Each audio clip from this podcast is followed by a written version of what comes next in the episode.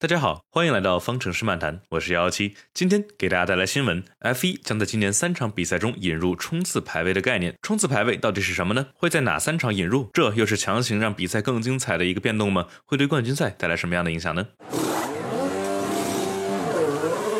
本周一，FIA 宣布了与车队们通过了关于今年使用冲刺排位赛的机制。到底是什么机制呢？首先，周五变成了一场练习赛，FP1 没有动，但是在原本周六的排位赛同样安排在了周五。这个周五的排位赛按照原来大家熟悉的 Q1、Q2、Q3 淘汰机制，仅允许使用软胎来决定出来周六的名次。什么？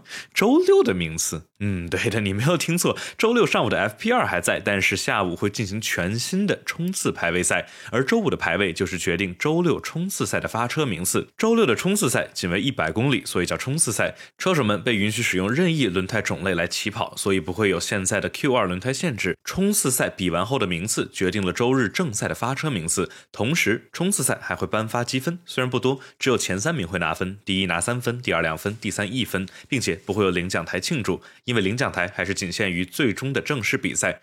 但是冲刺赛第一的车手会拿一个类似于现在甘位车手收到的倍耐力小轮胎，所以具体在哪几场比赛会安排冲刺赛呢？现在还不确定。但是据称英国银石赛道以及意大利的蒙扎赛道是重点考虑对象。FIA 将会在之后公布具体更改比赛模式的信息，包括具体哪场比赛会应用。我的看法呢？我其实不太确定应该怎么看。首先是冲刺排位这个概念，我其实觉得有点瑕疵。要注意，这里不像 F2 的 Sprint Race 一样会有名次倒转，从而产生非常混乱的局面。按道理，原版的周末结构。排位加比赛的话，有可能出现比赛速度一般，但是排位速度很好的车，如去年的勒克莱尔，硬是把拖拉机一般的 SF 一千在排位赛中发挥的极其出色，出现在了本不该出现的起跑位置。这样的离群值，也许是 FIA 想看到的。但是这样更改的赛制会让这些 outlier 离群值们减少，更加趋于期望值吗？因为在冲刺赛中，理论来说是会根据 race pace，也就是比赛的速度来排序，所以反而会降低正赛中的超车吗？我是这么想的。还有一个问题，即冠军赛的公平性。当然，这个规则出台后，所有的队伍都要遵循，哪里来的不公平呢？我想说的呢，是赛季开始后再人为修改规则，会让观众们觉得不公平。大家想想。如果比赛前赛方表示四号弯你们可以随便出去，我们不管，然后在比赛中又开始对出去的车手进行惩罚，这样的话队伍们肯定不爽，观众们看起来也不舒服。